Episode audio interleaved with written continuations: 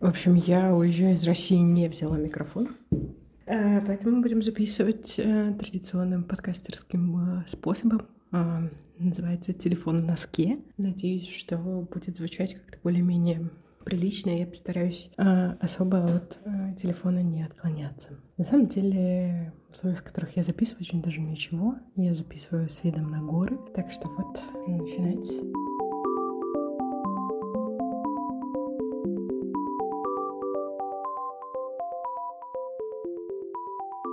Привет, это Таня и подкаст «Активия тревожная», в котором я уже не знаю, о чем я рассказываю, честно говоря.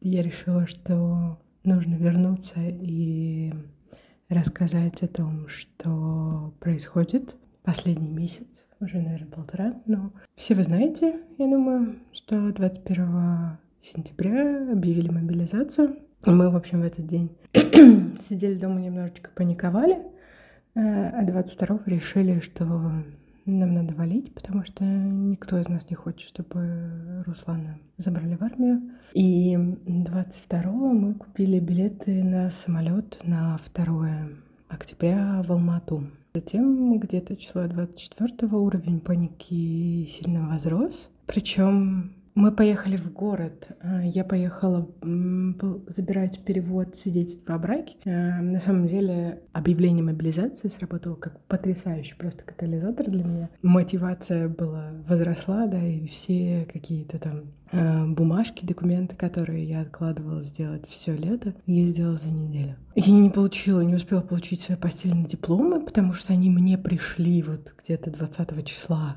хотя в июне, по-моему, э, или в мае, да, в июне отправила сканы, э, ну, сделала заявки, и мне пришло вот в начале сентября, что, или там в середине даже сентября, что вы можете, значит, забирать свои апостили. Вот, но чтобы забрать апостиль, нужно записаться в это чертово заведение, там нет совершенно места. Нам нужно было делать доверенности, нам нужно было делать перевод свидетельства о браке. Все это, конечно, было сделано за три дня вместо трех месяцев. Вот так вот, да, в стрессе я работаю очень хорошо. В пятницу уровень паники сильно возрос. И мы решили, что Руслану надо уехать раньше, я могу улететь на самолете с большим количеством вещей. Ему надо уехать раньше. Мы еще заказали мне второй чемодан. И мы купили ему билет на вторник, на 27 Все говорили, что 27 или это понедельник был? Да, понедельник. На 27 мы купили ему билет, э, потому что все говорили, что типа 27 после принятия в нашу чудесную родину частей Украины, после аннексии, что после аннексии закроют границы для мужчин, и мы, конечно, такие, давай. Купили ему билеты на самолет до Челябинска, из Челябинска на поиск до Петропавловска. Это город в Казахстане, ну, такой почти на границе с Россией. Вот, и уже из Петропавловска на следующий день билет до Алматы собственно, там собирались, Руслан взял отпуск на эту неделю. Он уехал в понедельник, или вторник, я не помню. Ну, в общем, он уехал. А, честно говоря, это был самый жуткий для меня день в эмоциональном плане. Меня до этого сильно колбасило в один день. Вот мы поехали в город, Руслан поехал на работу сдавать рабочий ноутбук. Я поехала тоже по делам, и мне реально было страшно его одного отпускать в метро потому что я боялась, что там будут выхватывать, э, давать повестки и все прочее. У меня прям было, конечно, истерическое состояние. Причем в выходные еще у нас был забег, э, запланированный забег был в э, Королеве, мы бежали 10 километров. И мы поехали на этот забег, мы, собственно, сели в машину и такие родителям, та-да, Руслан уезжает, мы уезжаем в Алмату. Да, Руслан уезжал во вторник, я уезжала в воскресенье. Ситуация, конечно, была трешовая. В понедельник я много психовала. Мы еще купили билеты так, что у него после самолета было два часа, чтобы попасть на поезд. Теоретически там от аэропорта всего 40 минут ехать до вокзала на такси, и он должен был успеть, но я начала паниковать, что он не успеет. Билетов уже не было. Я просто сидела, обновляла страницу РЖД, периодически выпадали какие-то билеты на следующие поезда до Петропавловска, и купила ему. У него было четыре билета, по-моему финальный момент, который, три из которых я сдавала потом утром. Его билет на самолет мы тоже потом сдавали, и мы, мне кажется, с месяц ждали возврат денег от, э, One to Trip, через который мы купили. Вот, возврат One to Trip, да, мне не очень понравился. Ну, в принципе, я так понимаю, они сильно сейчас завалены. У них, конечно, поддержка вообще не реагирует на то, что ты пишешь. Вот, и он уехал, э, уехал в аэропорт, я осталась дома. Я не могла ничего делать, и я решила, что я не буду собирать вещи пока он не окажется в Казахстане. Он уехал, мне надо было пойти на почту, получить посылки. Я пошла на почту, я просто сидела парк под окнами дома и, и ревела. Сейчас я тоже начну реветь. Потому что просто, честно говоря, тут еще сказывается то, что мы как рыбки прилипалы. Мы за 11 месяцев, мы съехались в прошлом ноябре, да, и вот это был уже конец сентября, почти октябрь, 11 месяцев, что мы жили вместе, мы практически не расставались. Мне кажется, мы ни разу не ночевали не вместе за эти 11 месяцев. Ну, то есть мы не расставались ни на день. Как-то было эмоционально вообще все просто невыносимо, я не знала, как бы выпустить ли его, попадет ли он в Казахстан, как все будет. И для меня было прям вообще, я, была истерика просто дичайшая. Вот, но потом я немножко подсобралась вечером, ко мне приехала в гости Таня, которая осталась у меня на ночь, и она как-то развлекала и подбадривала меня, э, отвлекала меня разговорами про свою жизнь. Я проснулась в 4 утра, а он должен был где-то с 4 до 5 утра проходить границу на поезде. И я просто лежала и на Google картах смотрела, как его фигурка перемещается. С учетом того, что там, скорее всего, хреново ловила мобильная связь, и, в общем, интернета у него особо не было. Но в итоге он мне в районе 5 утра прислал смс что он прошел границу, обе границы, и, в общем, проник в Казахстан я успокоилась и могла заснуть нормально. Вот. Потом он, э, ну, он был день в Петропавловске, делал там все документы. Потом прилетел в Алмату. Э, квартиру в Алмате я сняла еще из Москвы. Но мы сняли на две недели, потому что потом найдем что-нибудь другое. Я собирала вещи дома, что-то там выбрасывала, прибирала. Но тоже насколько реалистично за пять дней разбрать все, что ты нажил за 7 лет в квартире, и насколько реалистично положи, сложить всю свою жизнь в два чемодана. Там еще кое-какие вещи Руслана, у меня были какие-то общие вещи, там, не знаю, техника, немного, там, лекарства, косметичка и прочее.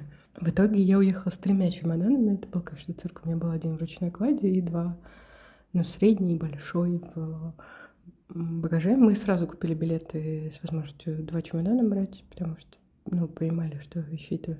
Ну, мы понимали и планировали уезжать на неизвестно какое время. Мы не знаем, когда мы вернемся в Россию. До сих пор ничего здесь не изменилось. Поэтому мы брали сразу чемоданы, да, чемоданы, билеты э, для того, чтобы там было два чемодана. Вот, и в воскресенье я прилетела к нему. Было очень тоже тяжко. Все родители и бабушка все втроем меня поехали провожать. Почему не задержали самолет? О чем я узнала, когда я уже прошла паспортный контроль. То есть я могла еще два часа с ним тусить как-то, не знаю, рядом с аэропортом. Но нет, я сидела в аэропорту. Мне, конечно, было очень грустно и тяжело все это, потому что уезжать из своей квартиры, в которой ты делал ремонт, которую ты обживал.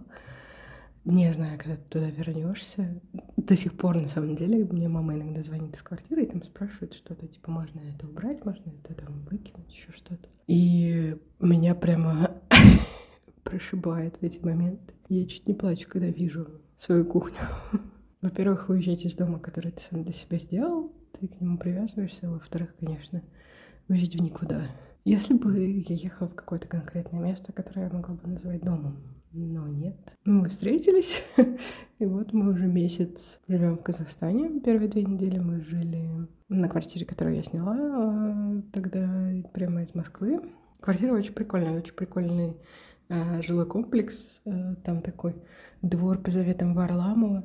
Ну, в принципе, и, ну, и месторасположение неплохое рядом с метро. И, в общем, классное место, на мой взгляд. Классный дом. А, но квартира, в принципе, дороговастая. Получалось, ну, в сутки в районе трех тысяч рублей, и как бы на месяц это снимать, это прям дорого за однушку. И мы решили найти что-нибудь другое, и ну, мы попали в ту ситуацию, что в Алмате и, наверное, в Астане тоже, вот, э, как и в других местах, не знаю, в Ереване, в Тбилиси, везде. Сейчас жилье стоит очень дорого.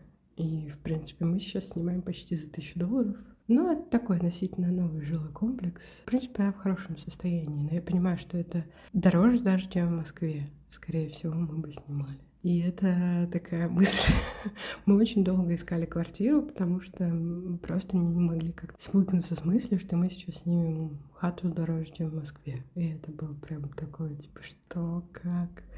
Вот, но мы посмотрели много довольно херовых вариантов. Один вариант я съездила, оказалось, что квартира в цокольном этаже, то есть в подвале. Вот, потом один вариант был в какой-то промзоне, на самом деле, рада, что мы туда не уехали. Там было прикольно, там пешком можно было дойти до центра и так далее. Но сам дом находится посреди промзоны, там больше вокруг нет жилых домов, он очень старый. Мы такие, тут есть фонари, что, куда мы идем? Еще, конечно, тяжело искать квартиру в городе, в котором ты не понимаешь, в каком районе тебе надо искать, что тебе сейчас наиболее ценное и вообще, какой район хороший, какой плохой. Потом вот эта девушка, которая вот в промзоне э, хотела нам сдать, она нам в день, когда мы должны были заезжать, мы причем договорились, что у нее там кто-то поздно выезжает, что мы заедем в 10 вечера. Мы еще своей вот предыдущей хозяйкой такие, окей, окей, мы освободим квартиру, то в 9, такие, все, ла-ла-ла. И а она нам пишет такая, типа, вы не можете завтра заехать? Мы такие, что? Почему? Почему ты такая странная? Мы тогда, типа, не будем. Нашли другую. Но там квартиры оказались совершенно... Ну как? Не совершенно, но не очень соответствующие фотографиям, потому что фотографии делается, когда, знаете, делается косметический ремонт такой, обои новые поклеили, делается фотка. А потом квартиру несколько лет сдают, и получается, что она ни хера не похожа на свои фотографии. В общем, мы жили, и она такая довольно очень сильно убитая. Там была неработающая микроволновка, которая закрывала дырку в столешнице. И я... Ну, мы заехали туда в субботу.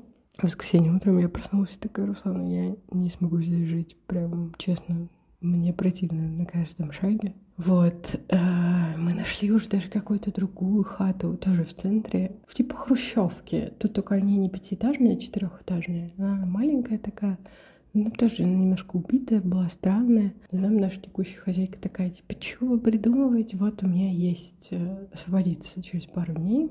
Э, в новом жилом комплексе. мы такие, ок, ну мы подождем пару дней. В итоге мы ждали три, у нее Таня освободилась, но освободилась вот эта, в которой мы сейчас живем. И она нас сюда переселила, причем приехала сама на машине, перевезла нас со всем этим скарбом. Вот, и она нам ее сдала по той цене, по которой мы у нее предыдущую снимали, дешевле того, что у нее было типа выставлено. Но все равно это, конечно, блин, до хера денег отдаем за квартиру, что то, конечно, немножко бесит. Вот. А в остальном мне в целом тут нравится. В целом ощущение от Алматы как от любого большого русского города, русского, а большого города в России. Ну, то есть понятно, что Москва и Питер, у них такие свои, свои, свой вайб, конечно, но любой российский миллионник и Алмата, в принципе, вполне себе сопоставим Здесь есть метро, тут только одна ветка, но мы живем недалеко от станции, и в центр, в принципе, нам на метро очень даже удобно. Ну, хотя получается долго, потому что поезда ездят редко. Вот, а в остальном здесь э, автобусы и троллейбусы, и единственное, что меня прям, ну, как-то так напрягает, это здесь довольно безумно водят, и автобусы и троллейбусы ездят также безумно, и меня укачивает каждый раз просто, я не могу, я отвыкла, видимо, от какого-то такого рождения. Мне каждый раз кажется, что я опять в 68-м автобусе еду, еду в универ, и мне прям иногда прям плохо. Мне кажется, что очень красивый город. Жители все очень приветливые, очень сочувствующие. Нам один раз э, мы зашли утром выпить кофе э, рядом с одной из квартир. Вот. И там зашла женщина, но она славянской внешности, но я так понимаю, что она из Казахстана. И она прям нам такая, вот вы приехали из мобилизации. Мы такие, да-да-да. А мы, а мы еще как раз, да, это была та квартира, которая мне не нравилась, и мы такие немножко утром помятые, расстроенные. И она нам такая говорит, я вам очень сочувствую, скорее бы это все закончилось. И, в принципе, другого отношения я здесь не встречала. они все очень э, благосклонны, все очень дружелюбно относятся к приехавшим из России.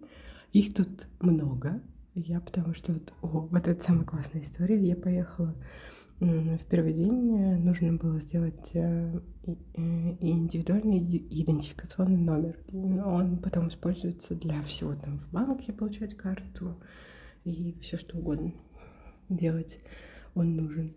И, а, значит, я поехала. Здесь это делается в местных МФЦ, называется ЦОН, Центр обслуживания населения. Для приезжих, вот, которым нужны вот эти ины, для них специально типа сделали отдельное место, отдельный ЦОН. Это оказалось, ну, на окраине города где-то в спортзале. Вот, я приехала, я стояла три часа на улице в очереди. Потом я попала внутрь, получила номерок, который мне сказал, что передо мной 600 человек. Э, а у меня еще не было налички, потому что мы не успели поменять с утра мне наличку, а карты у меня, понятно, тоже не было. Руслан оставил мне свою карту. А там к этому цону, там все сделано было для людей. Поставлены стулья, поставлены кулеры с водой. Приехали какие-то женщины продавать пирожки. Но они продавали их только за наличку. А у меня была только карта. Я такая, блин, что делать? А этот э, реально спортзал, вокруг него один лес, какие-то деревья и промзона рядом. Но в итоге я нашла продуктовый магазин где-то минутах в 15. Я понимаю, что мной 600 человек, и у меня есть время, чтобы купить себе еды. Я, значит, пошла в этот продуктовый магазин, прихожу, они такие, не, мы, кажется, не принимаем. А там, ну, вот окраины, какие-то спальные районы, и вот магазин в подвале дома. Я пошла в следующий продуктовый магазин, такие, не, мы тоже карты не принимаем. Вот, но в итоге там был большой супермаркет еще чуть подальше, я в него сходила, купила себе еды, пришла э, в этот спортзал, там обнаружились раскладушки, я успела на раскладушке полежать.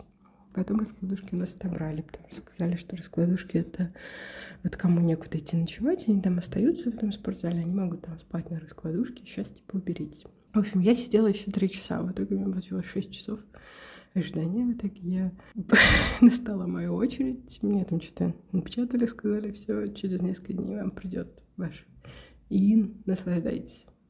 Но я ждала, он должен мне прийти в среду, это мне пришел в четверг утром. И вот в четверг утром я смогла при... сходить, сделать себе карту. Вообще с картой тут очень прикольно. Тут есть такой, называется Каспий банк. И он э, немножко похож на Сбер, но не в плане того, что он какой-то вот э, супер крупный или там супер универсальный. Тут не, местный Сбер здесь э, Банк, по-моему. В плане того, что как бы как социального значения какого-то. Да, он похож на Сбер, не знаю, стремлением к инновациям и объединению всего, чего только можно.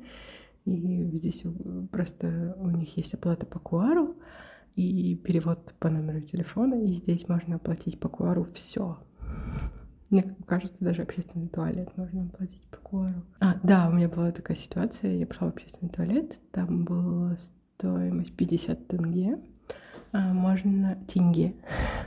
можно перевести минимум 100. Я перевела 100, и мне, между прочим, женщина, которая там сидела, сдала 50. И я не ожидала, что она будет мне сдавать э, деньги наличку, я как бы думала, что ну из-за того, что я могу только перевести, то я заплачу больше. Но нет, она дала мне 50 тенге, и я такая, yeah. В целом тут все кроме жилья, мне кажется, дешевле, чем в Москве. Проезд типа 12 рублей, что ли, стоит. Ну, то есть вообще проезд 12 рублей в Перми стоил, когда я в университете училась, блин. Реально смешно. Вот, еда дешевле, мне нравится, я покупала здесь курицу, мне нравится здесь качество мяса, потому что у нас часто бывает, что ты купишь, начинаешь жарить, и куча какой-то жидкости из него вытапливается, здесь мясо прям супер качественное. Еще... А, вот, я вспомнила про местный такой, местную фишку. А, во всех квартирах, где мы снимали, был казан. Я хочу сказать, что в супермаркете в разделе чистящих средств отдельно есть чистящие средства для казанов. Мне кажется, это потрясающе. И я даже, вот у нас сейчас есть казан, ну, такой литра на три, наверное, маленький, слава богу. И я даже готовила в нем плов. Очень неплохо получилось. Мне кажется, я мало приправ положила, в следующий раз побольше положу. Мы ездили на Медео, на, посмотреть на каток. Там, правда, еще не катаются. Но, может быть, вот в ближайшие выходные мы сможем поехать покататься, потому что мы были там на день рождения Руслана, ходили на иммерсивный спектакль в горах. Был уже типа лед. Ну, заливали каток. А, еще мы ходили несколько раз в горы э, с моей одноклассницей Наташей э, и молодым человеком. Это классно. Возможность э, уйти из города прямо в горы. Тут, не знаю, полчаса 40 минут на автобусе, и ты в горах. И это, это прикольно. Я вот сейчас сижу, записываю и смотрю на горы. У нас прямо вид из окна. Мы живем немножко на отшибе. Ну, ну не знаю, нам на самом деле до центра минут 30 или 40 на транспорте. То есть не сказать, что это как-то супер далеко по московским меркам, это вообще недалеко уехала. Горы очень красивые. Меня там пугали, конечно, лошади, потому что ты не знаешь, что ожидать от животного. И тебе приходится проходить прямо рядом с ним, и это довольно странно. Может быть, мы еще поедем. Руслан очень хочет покататься на сноуборде. Я пока не знаю. Тем более, что у нас нет шмоток. Он такой, можно взять шмотки в аренду. Я такая, ну, предположим, хорошо, давай поищем. А, но мы ходили в кино. Э, понятно, что большинство фильмов с русской озвучкой тоже выходят. Да, сеансов на русском больше, чем сеансов на казахском. И мы ходили на Черного Адама. Это DC комиксы, полное говно. Реально, это настолько трешовый фильм, что я сидела и думала, как жалко, что со мной нет Полины, она бы тут просто орала и добавляла бы определенного веселья, но ну, наверное, это еще связано с тем, что они, конечно, не вводят героев и не объясняют тебе ни черта. Вот тебе, смотри фильм, а кто эти люди, почему я должен про них смотреть фильм? Непонятно. Хотя там есть Пирс Броснан, например. И чувак из сериала «Воздействие». Они мне понравились. Мне нравятся эти актеры. Но я не понимаю, кто эти герои, что происходит. И вот а, в эти выходные мы ходили на Черную пантеру. Все черное. В IMAX. Ага, тут есть один IMAX, и Руслан настоял, что нам надо пойти в IMAX, и это было довольно прикольно. Вот марвеловские фильмы, даже про тех героев, которых я как бы комиксы не читала, и, и до вот фильмов Марвел не была знакома, да, там Черная пантера, и не сказать, что это самый интересный мне герой. Вот, но фильм классный, фильм интересный, фильм красивый, очень красивый, в IMAX выглядел шикарно. Он, конечно, ни хера тоже не логичный, но там как-то эти нелогичности, они очень красиво замазаны, и мне намного приятнее это было смотреть. И я вышла такая, да, хорошо, нормально. Но прикол в том, что этот IMAX кинотеатр находится в самом пафосном торговом центре Алматы. И там реально в этом торговом центре все магазины такие, там типа Гуччи, Луи Вуттон, Дольче Габбана. Я не уверена, что была Габбана, я просто называю все бренды, которые знаю. Ну, в общем, там прям брендовые шмотки. Ну, не шмотки, в общем, брендовые магазины. И это невероятно пустой торговый центр. То есть там на фудкорте люди из кинотеатров выходят, а вот этажи с магазинами, они просто пустые, там просто никого нет. И это очень забавно. И вот мы живем, у нас тут э, тоже рядом торговый центр, мы как раз Черного Ада мы ходили в кино туда. Ну, такой небольшой торговый центр, и рядом с ним жилой комплекс, э, такой более-менее новый. Я на самом деле в каком-то восторге от происходящего. Не то, что в восторге, но я очень благодарна гражданам Казахстана за то, что они принимают э, вот этих вынужденных переселенцев. Я не могу называть нас беженцами, потому что мы не бежим от войны, от войны в том плане, что ну, в буквальном плане, да, наши дома еще не бомбят. Вот эти вынужденные переселенцы, вынужденные мигранты какие-то. И нас здесь принимают, и к нам здесь относятся очень э, приятно, очень подобно. Один раз было, а, да, в первый выходной мы гуляли э, по центру, мы зашли в кофейню, и там э, основатель этой кофейни читал какую-то лекцию или мастер-класс какой-то проводил, типа по созданию собственного бренда. Вот, и это было прямо в кофейне, мы покупали кофе, и он, э, в общем, показав на нас, как-то пошутил про вот этих русских туристов. Не скажу, что мне как-то было, что это была какая-то оскорбительная шутка. Меня так немножко кольнуло. Я такая, ладно. С другой стороны, для этих шуток есть место, так скажем. Потому что, честно говоря, здесь взлетели цены на квартиры и на аренду. И я понимаю, что эти цены взлетели в том числе и для местных. И я видела истории, что арендаторы, арендодатели выселяли местных, чтобы сдать россиянам, и это ужасно, это отвратительно, или поднимали аренду. Я считаю, это жутко, и так, конечно, нельзя делать. И это меня расстраивает. Ну, потому что мы в, какой, в какой-то степени этому причина. И, ну, и к нам в связи с этим какое-то отношение такое. Еще мы купили тут в магазине местный алматинский сидр, но еще не попробовали. Потому что, ну, в принципе, Алмата — это, типа, место, где растут яблоки. Вот я сейчас скажу и so ignorant. Тут много мы видели яблоки, мы даже пособирали яблоки, когда ходили в горы. Они такие маленькие, но ничего, нормальные, мы их ели. На самом деле у нас просто нет в квартире духовки. Если была бы духовка, я бы какую-нибудь шарлотку забахала с этими яблоками. Так нам пришлось их в сырую есть. Потому что я нашла рецепт пирога в, в сковородке на плите, но на самом деле я вот поняла, что у нас еще работает одна конфорка, но как бы в этом не то чтобы проблемы. Проблема для меня, на самом деле, в отсутствии духовки, потому что я привыкла там что-то запекать и печь. И... Иногда бывают сложности с готовкой, но мы прорвемся. Я отношусь ко всему происходящему как к тому, что нужно это пережить.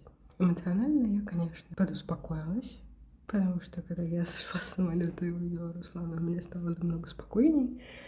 Но с другой стороны, вот эти все там поиски квартир, переезды и понимание того, что нам через там, месяц полтора надо снова уезжать, потому что мы можем находиться в Казахстане всего 90 дней.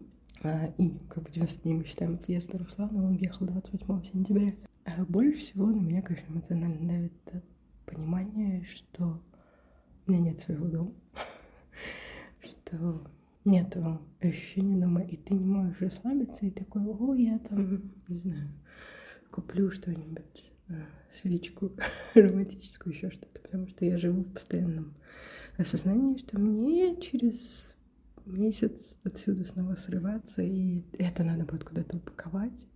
Мне пришлось купить сковородку и кастрюлю, и не знаю, чем будем с ними делать, купим еще один чемодан или оставим здесь. Но вот отсутствие ощущения дома какого-то своего, оно, конечно, давит на меня больше всего. И это больше всего относится именно к жилью.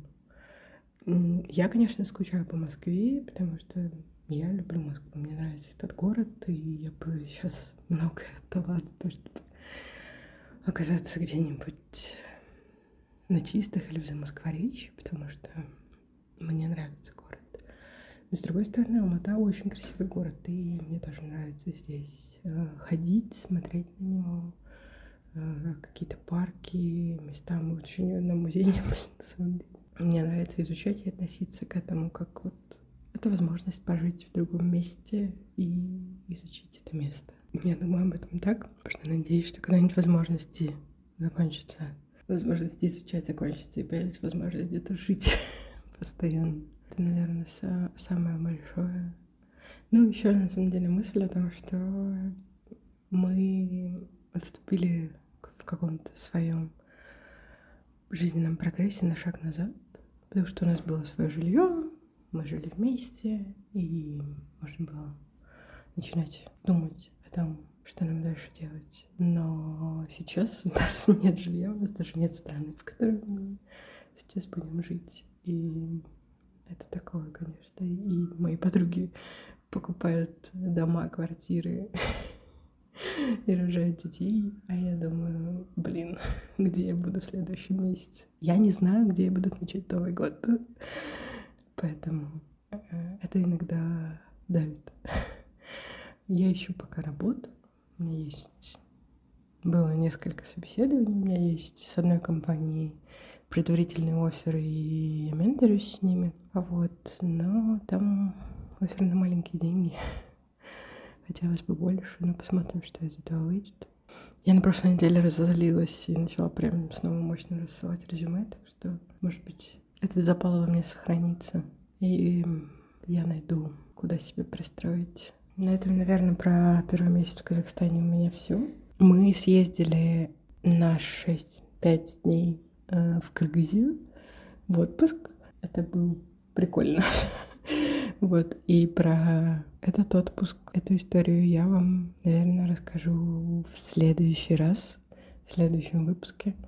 Надеюсь, получится более структурированно. Вот такие вот у меня мысли за прошедший месяц. Чтобы узнать, где Таня будет отмечать Новый год и куда она дальше поедет, подписывайтесь на подкаст, подписывайтесь в Инстаграме на меня. И до следующего эпизода. Пока.